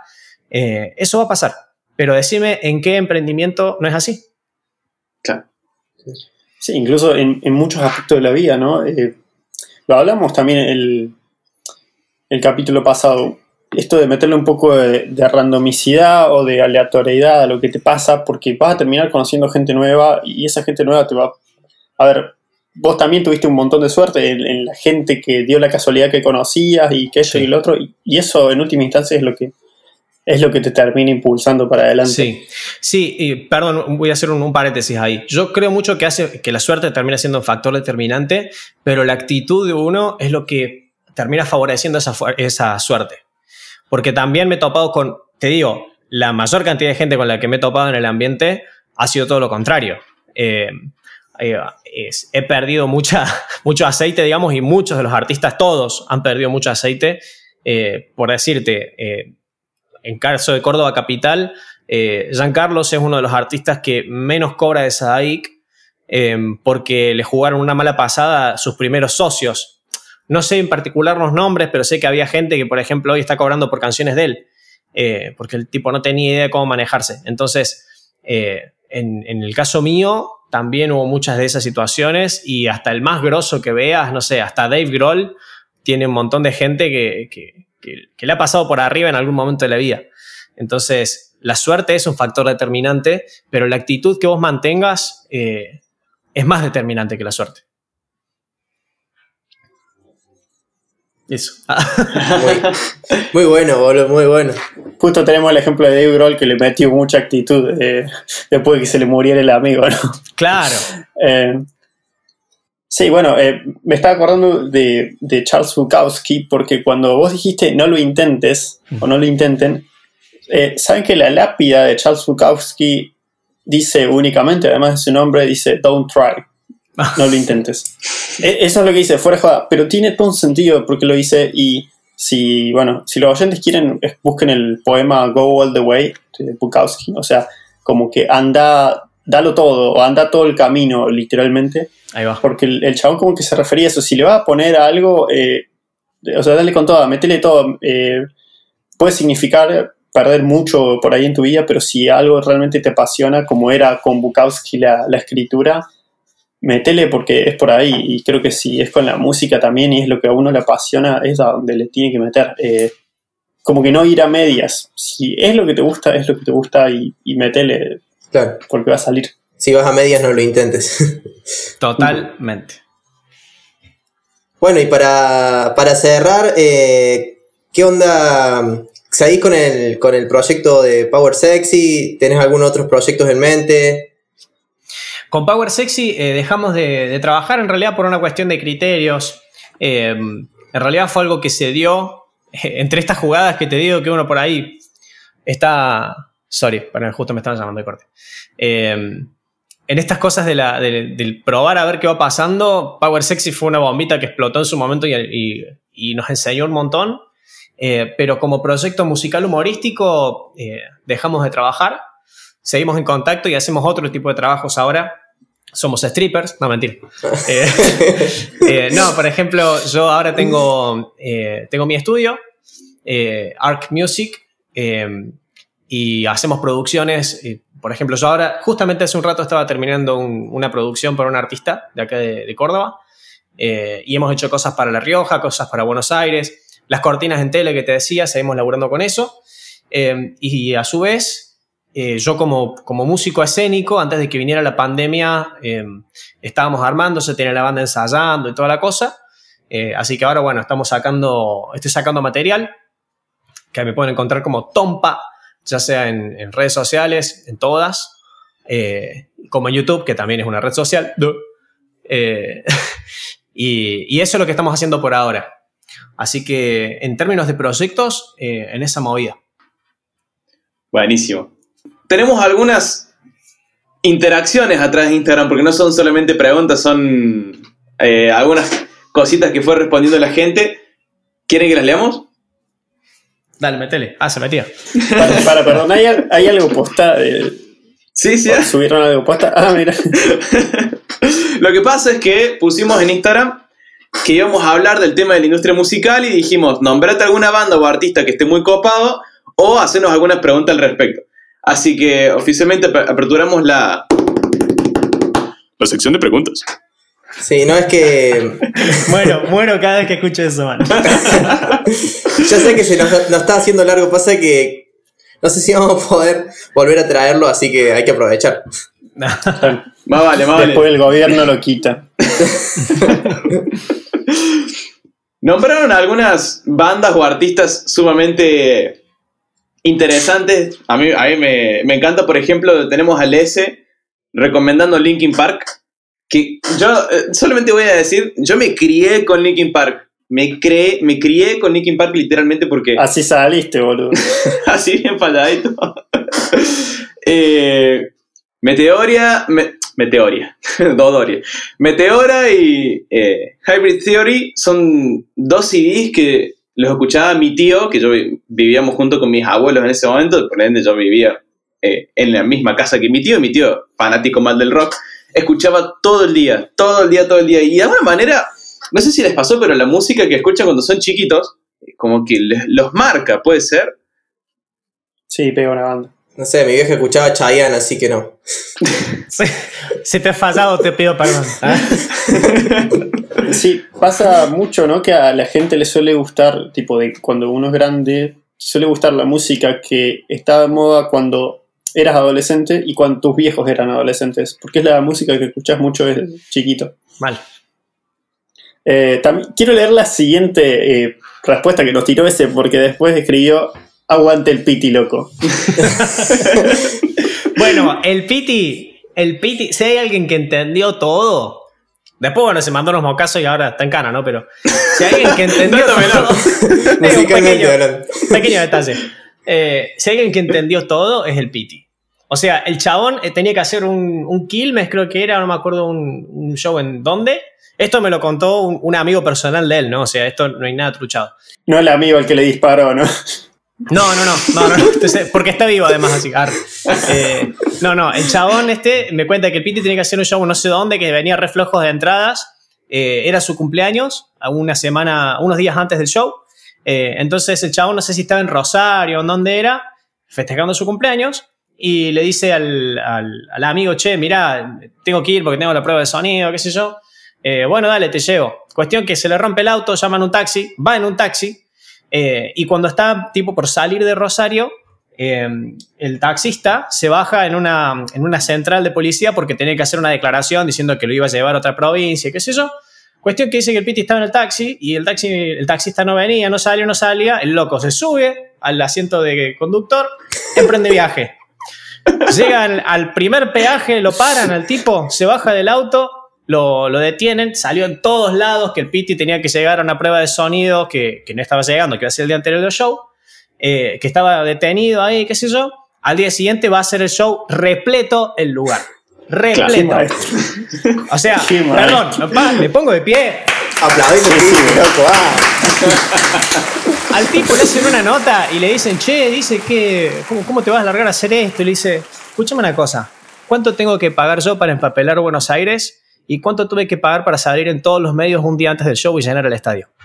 O sea, así como- cara. No, no, no, no, no. Terrible turned up for what ahí, ¿viste? O sea, No, no. no, no, no. Clarísima, clarísima. Increíble la cantidad de primicias que tenemos en este podcast del capítulo de hoy.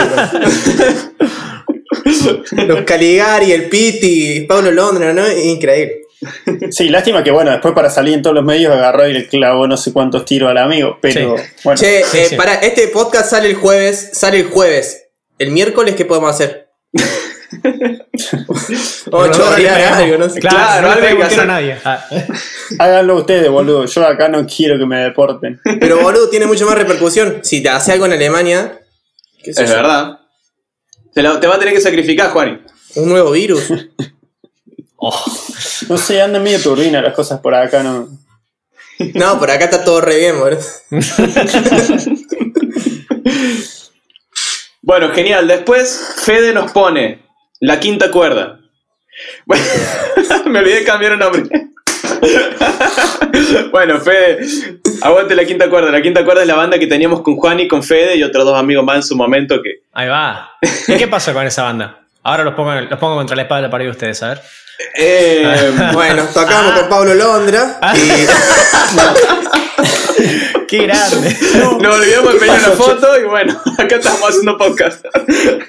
Ahora me estoy preguntando en serio qué pasó con la banda, porque me parece que. Mm, pasó que nos quinto año de ingeniería, me quinto parece. año, eso.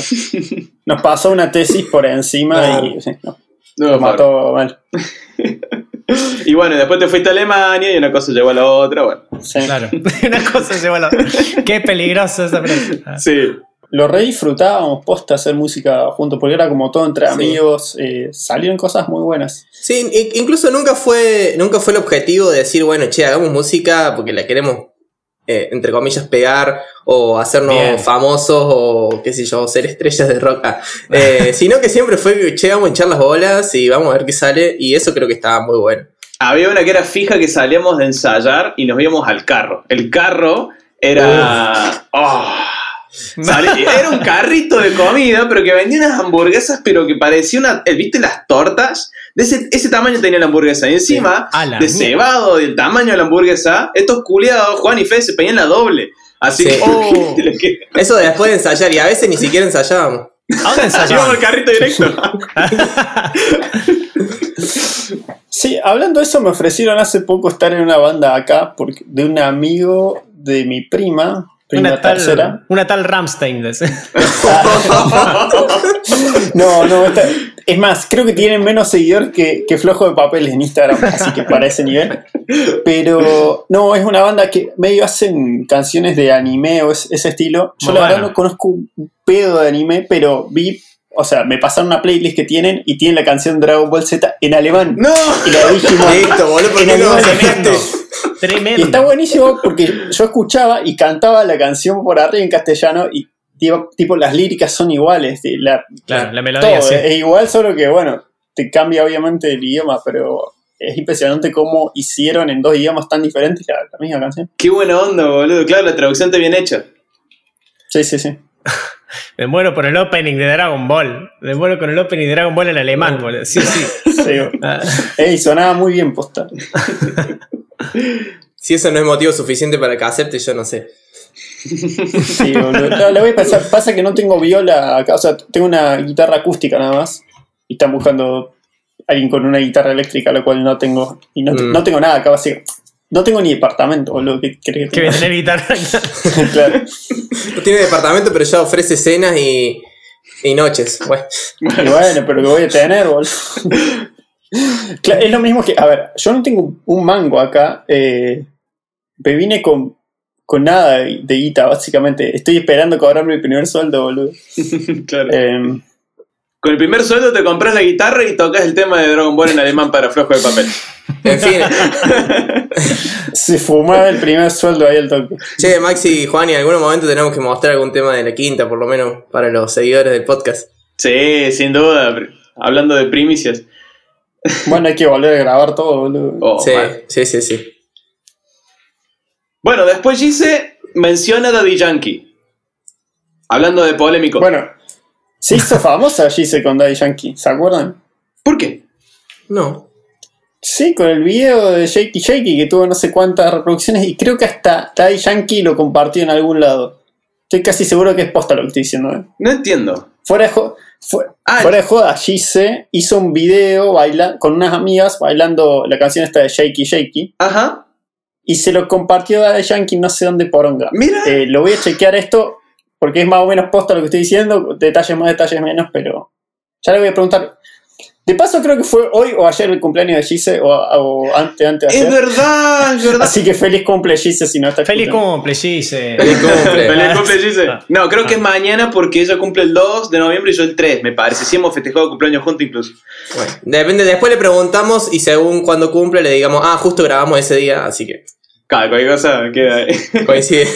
Lo único que voy a decir de, de Daddy Yankee es que es eh, sorprendente cómo un artista que arrancó casi de la nada eh, se, se fue a hacer el número uno, porque en su momento fue el número uno en Spotify, la persona más escuchada del mundo, cuando Hasta sacó llegó Despacito.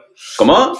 Hasta que llegó Pablo Londra. Hasta que llegó Pero- Pablo Londra, por supuesto, con Despacito llegó a ser el número uno y que se ha consolidado, Pero Despacito despacito de de, Yankee, ¿no es de. Luis Fonsi. claro, de Luis. Fonsi con featuring Daddy Yankee. Ah, mira, no sabía. Luis, Luis Fonsi creo que era el 2 y Daddy Yankee, Daddy Yankee el 1, a ese nivel. Sí. Pero eh, que se ha logrado consolidar, que arrancó haciendo música más de barrio, eh, por supuesto que acompañó con el auge del reggaetón, y que hoy sigue consolidado, digamos, lo, comparándolo, por ejemplo, cuando yo era chico, era Daddy Yankee y Don Omar, por ejemplo. Y Don Omar tenía el mismo nivel de Daddy Yankee, pero hoy es todo Daddy Yankee, no se supo más nada de Don Omar. Entonces, cómo se, lo, se ha logrado mantener es realmente admirable. Se fue adaptando, digamos. Sí, o le gusta la plata, una cosa de... Sí, además, a ver, Daddy Yankee, tema que te tira, tema que hitazo absoluto en todos lados. Eso, Eso es muy sorprendente. no se puede discutir. Tiene, tiene mucha suerte, ¿o no? Bueno, imagino que tiene que tener todo el circuito armado. Sí, sí. Y claro, pa. El chabón hace, por lo menos, no sé, como 30 años ya que está metido en la industria. O sea, si. Claro. Y dándole todos los días. ¿Entendés? O sea. Nada. Lo si bueno no es que pegás- cuando, cuando Tommy sea famoso y de acá a 30 años tema que haga va a ser hit, vamos a tener este podcast para demostrar que estuvo con nosotros. nosotros te bancamos.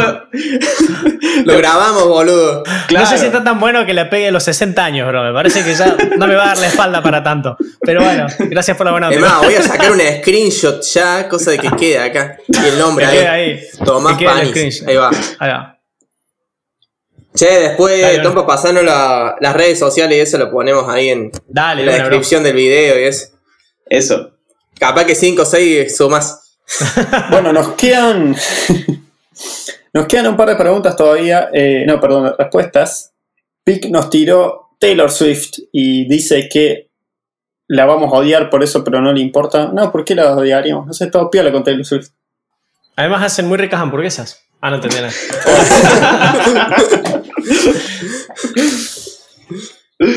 Después, Muri nos tiró Radiohead, que es excelente banda. Oh, me encanta Radiohead, me encanta. Algunos CDs más que otros porque los chabones no pueden hacer dos CDs más o menos parecidos. No, no, los chabones siempre la tienen que flayar CD tras CD. Pero bueno.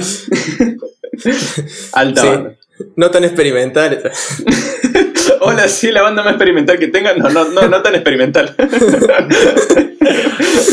Ey, hablando de experimental, boludo, el otro día estaba en una daily meeting en, en el laburo y justo el- eh, como el jefe se dice, che, ya vengo dos minutos, bánquenme, y uno, uno de los locos saca una guitarra y se pone a tocar una melodía que dije, "Eh, yo te lo conozco, ir a Trains de Porcupine Tree. ¡No!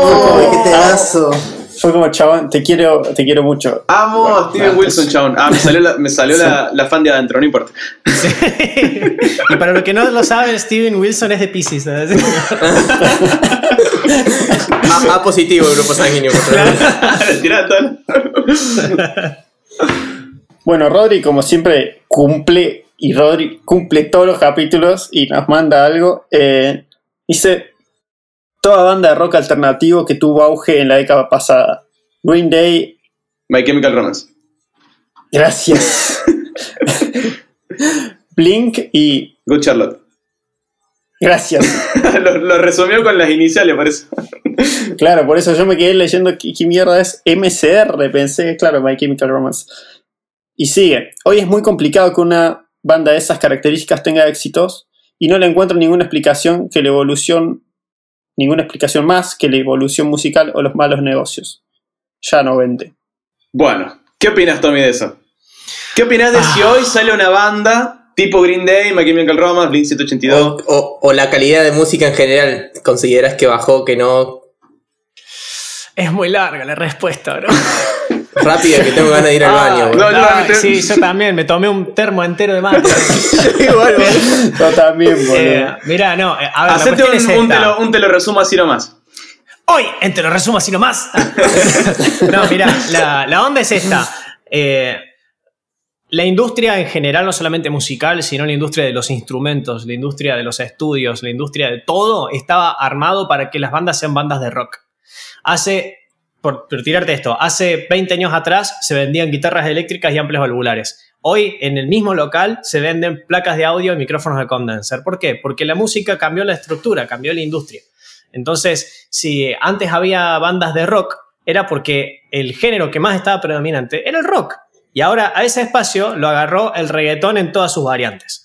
Entonces, de acá a, no sé, 20, 30 años, eh, el pibe mainstream Tincho y la chica Mili Pili va a decir aguanta el reggaetón de la misma forma que hoy el rockero dice aguanta el rock.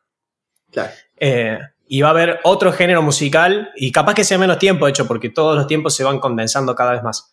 Eh, pero, pero eso va a pasar. Sin embargo, dentro de la música mainstream hay cosas que tienen eh, elementos del rock hoy mismo. Y hay artistas que están haciendo música que uno la escucha a una primera escucha y dice, esto es trap, esto es reggaetón. Y cuando vas al show en vivo o cuando escuchas cosas detenidamente, te das cuenta que tiene elementos del rock o del jazz incluso. Bruno Mars, por tirarte un artista X, el chabón tiene una influencia del jazz y del soul terrible, pero terrible. Eh, ¿Cómo se llama? Pharrell Williams, por ejemplo, los shows en vivo de él o los, o los shows en vivo de John Legend, que son artistas pop mainstream, los shows en vivo de esos chabones son rockerazos. El de John Legend, por ejemplo, si no búsquenlo, eh, John Legend Live en cualquier recital que hagan y van a ver que el chabón, el batero, mete doble pedalera, violeros, sin ir más lejos. Una vez le contaba a Maxi, yo estaba con una chica que era fanática de Sebastián Yatra, fuimos a ver a Sebastián Yatra, el Orfeo, y yo me quedé de cara con el show del chabón en parte de los temas más mainstream, más conocidos, más secamente que escuchaste en la radio, el batero te metía doble pedalera, dos guitarras haciendo dúos así a lo Dragon Force. No te estoy exagerando, ¿eh? 100% así. La mierda. Y uno dice, ¿qué tiene que ver Sebastián Yatra con Dragon Force? Y nada, pero el show en vivo lo hacía. Eh, porque energéticamente, digamos, es mucho más impactante eso que el chabón cantando con el tu, chatu, chatu, chatu, cha. Entonces, ¿la calidad musical cambió? No, cambiaron los recursos. En el rock, por ejemplo, también hay temas que son estructuralmente y a nivel compositivo barra artístico básicos y que funcionan. Eh, no porque tenga una guitarra eléctrica en vez de un sintetizador, para mí, esto es totalmente personal, ¿no? No porque tenga una guitarra en vez de un teclado va a ser mejor música o, música peor. Eh, pero sí es cierto que hoy en día como la música cada vez pasa a ser más la excusa y cada vez compramos más al personaje, eh, y eso el rock es culpable también, porque comprabas al rockstar, no comprabas la canción. Eh, es como que en definitiva todo se termina resumiendo a si vos te volviste fanático de determinada cosa y viene algo a querer ocupar ese lugar, no es que la música bajó el nivel. Vos te compraste más ese personaje y lo vas a defender igual que vas a, vender, a defender tu camiseta de tu club favorito o a tu político preferencia o a tu influencer. ¿Entendés? Es un poco también lo que hablábamos de la música que uno escucha de adolescente o de chico, cómo lo marca y cómo se queda a veces con eso. Y corregime si no, también eh, pasa algo similar con el, cambio que pasó acá con el tango y el rock, ponele. Escuchás a, un, a uno que escuchó tango toda su vida y dice el rock, no, es puro ruido, no me gusta. Lo mismo que pasa ahora también, ¿no? Creo que es una cuestión. ¿Y sabes qué es lo más loco? Eh, a mí me pasó eh, en este mismo show, de Sebastián Satra, yo miraba a, esta chica con la que estaba y a todas las chicas que estaban ahí, que estaban hechas pi porque el loco estaba pelando los abdominales en el show. Eh, y era como decir, ¡ay, Sebastián Satra! Eh, porque el chavo estaba pelando los abdominales y estaba sonando una doble pedalera con violas haciendo street a dos manos. Y yo le decía, ¿vos te das cuenta que yo cuando me pongo a escuchar Megadeth es musicalmente lo mismo que está pasando ahí? Y no se enteraba. ¿Entendés? No, no, no se da cuenta. Y es por esto, porque se genera esta cuestión de que compras todo el misticismo. Y eso pasa con el rock lo mismo. Yo, por ejemplo, conozco gente que son, no sé, por tirarte, fanático de los redondos, y vos les decís, che, pero vos sabes que esto no me gusta, y saltan como a decirte, ¿qué estás diciendo? Vení que nos agarramos las piñas. ¿Entendés? Eh, sí, sí, más sobre todo con los redondos. O sea, no, no toques al indio porque ahí sí te salta todo al cuello mal. Claro, pero, o sea, yo lo he visto muy fuerte con ese ejemplo, digamos, pero hay artistas, hay perdón, eh, fans, digamos, de cualquier índole eh, y con cualquier artista, así como con el indio. Y mientras más fuerte el personaje, más todavía. En el caso del rock pasa con el indio, pasa con el flaco Espineta, pasa con Soda Stereo, en el cuarteto pasa con la mona. Vos a cualquier fanático de la mona le decís, che, me gusta más sabroso que la mona y ¡pum! piña, ¿entendés? Eh, pero por eso te digo, no, no es por una cuestión de calidad musical, sino por una cuestión del compromiso que asume ese seguidor eh, con determinado tipo de sonido. El sonido es la excusa. Y la personificación de eso. ¿eh? Exacto. Exactamente. Y cómo eso va evolucionando con, el paso del tiempo. Como dice el papá de Homero, yo sí estaba en la onda, pero luego cambiaron la onda. Ahora la onda que traigo no es onda y la onda de onda me parece muy mala onda. Y te va a pasar, a, ti. che, acá quiero leer la última interacción de Maca que dice, a Fede le- se le está explotando la vejiga, por favor, terminemos el, capi- el episodio. No sé bien a qué se refiere. Yo justo que quería, eh, no justo quería comentar otra cosa, pero eh, me parece que se va a ir para largo, pero es que mi viejo me contaba que hace, no sé, 20, 30 años cuando escuchaba música él, tenías como lo que a él hoy en día le parece una pelotudez, que era como tipo, si vos escuchabas Sumo, no ibas a escuchar Soda, ni en pedo, pero Sí. y si escuchabas Soda, escuchabas Sumo, eran como, y se me perdí en muchas cosas de muchos artistas muy buenos porque como estaba con la camiseta de uno y no con la del otro. Pasa mucho entre géneros también, ¿no? O sea, decís, yo escucho metal, no, ¿cómo vas a escuchar pop? Te dicen, ¿viste? Y, y nada, te estás perdiendo un montón de cosas que capaz que te gusten también. Totalmente, man. Totalmente. O sea, la cantidad. de- bueno, con Power Sexy, cuando hacíamos este de. el- hacíamos un cover de, eh, de One More Time, del tema de, de Britney Spears. eh, y vos sabés que era muy loco. A los shows en vivo, como teníamos un, un público bastante diversificado, venían por ahí metaleros. Y era la gente que más se enganchaba a cantar el corrido o que vos veías que tipo más cabeceaban, eran los metaleros. Mirá. Entonces vos decís, man, ya está, salí del closet, ¿entendés?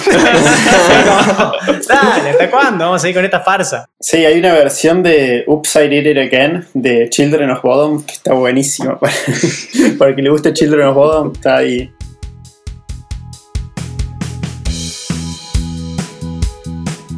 Bueno, como conclusión entonces, se puede vivir de la música siendo artista independiente, hoy. Hay que ser inteligente con en dónde uno pone el esfuerzo porque hay muchísima más competencia que antes. Eh, lo que es la difusión de la música se ha democratizado y hoy en día cualquier persona con una, una grabadora en el celular o si puede acceder a una placa de sonido y grabar las cosas en su casa, como le pasa a Tompa, como nos pasa en Post Rock, sin ir más lejos, puede hacer música de excelente calidad eh, a la misma, prácticamente a la misma altura que eh, artistas que están eh, siendo garpados por sellos discográficos. Entonces, se puede, hay mucha competencia, es, muy, es muy sacrificado también porque hay que poner muchísimo esfuerzo, pero siendo, como mencionaba, inteligente, se puede direccionar de alguna manera ese esfuerzo para tener más probabilidades de poder pegarla. Y en eso, eh, Tompa nos comentaba la importancia de los contactos. Los contactos se generan a través de redes sociales y mucho más, incluso cuando tocas en vivo, que afortunadamente el 85% de las veces que tocas en vivo con otras personas siempre quedan en algo. Desafortunadamente el 90% no pasa nada, como de las veces no, no pasa nada, como nos mencionaba. Sin embargo, se puede, eh, y cuando decimos vivir de la música, no solamente las reproducciones en los servicios de streaming, sino hay otras formas, se puede producir para otros artistas. Eh, nos mencionaba Tommy que el ejemplo del chico este que estaba componiendo letras para, para la discográfica esta, donde le pagan un sueldo. Hay muchas, muchas, muchas formas, muchas alternativas como músico y, y la bocha es no intentarlo, hacerlo. Si vas, si vas a estar comprometido y sabes qué es lo que te gusta, como dice Charles, ¿cómo era Juani? Bukowski. Charles Bukowski, no lo intentes, hacelo. Eh, o como dijo Yoda, eh, do or do not, there is no try. Pero bueno, ya deberíamos ir cerrando el capítulo porque ya se nos fue uno. Fede en silencio se hizo el pelotudo, muteó el micrófono y se fue al baño, traicionándonos a todos los que estamos bancando el litro de mate que nos hemos tomado independientemente cada uno en nuestro asiento pacientemente. Eh, pero bueno, ya venimos grabando hace una hora y media. Eh, me gustó muchísimo cómo quedó este capítulo. Así que muchísimas gracias, Tommy. La verdad que No, gracias. excelente todo. No, gracias a ustedes, en serio. Seguramente editemos muy poco, porque la verdad que todo el contenido este lo quiero dejar. Eh, y también vamos a dejar todos los eh, todos los ruiditos de mate. Por favor, después nos mandan el conteo de ruiditos de mate en el episodio. El que le pega la cena es Nürnberg con Juani.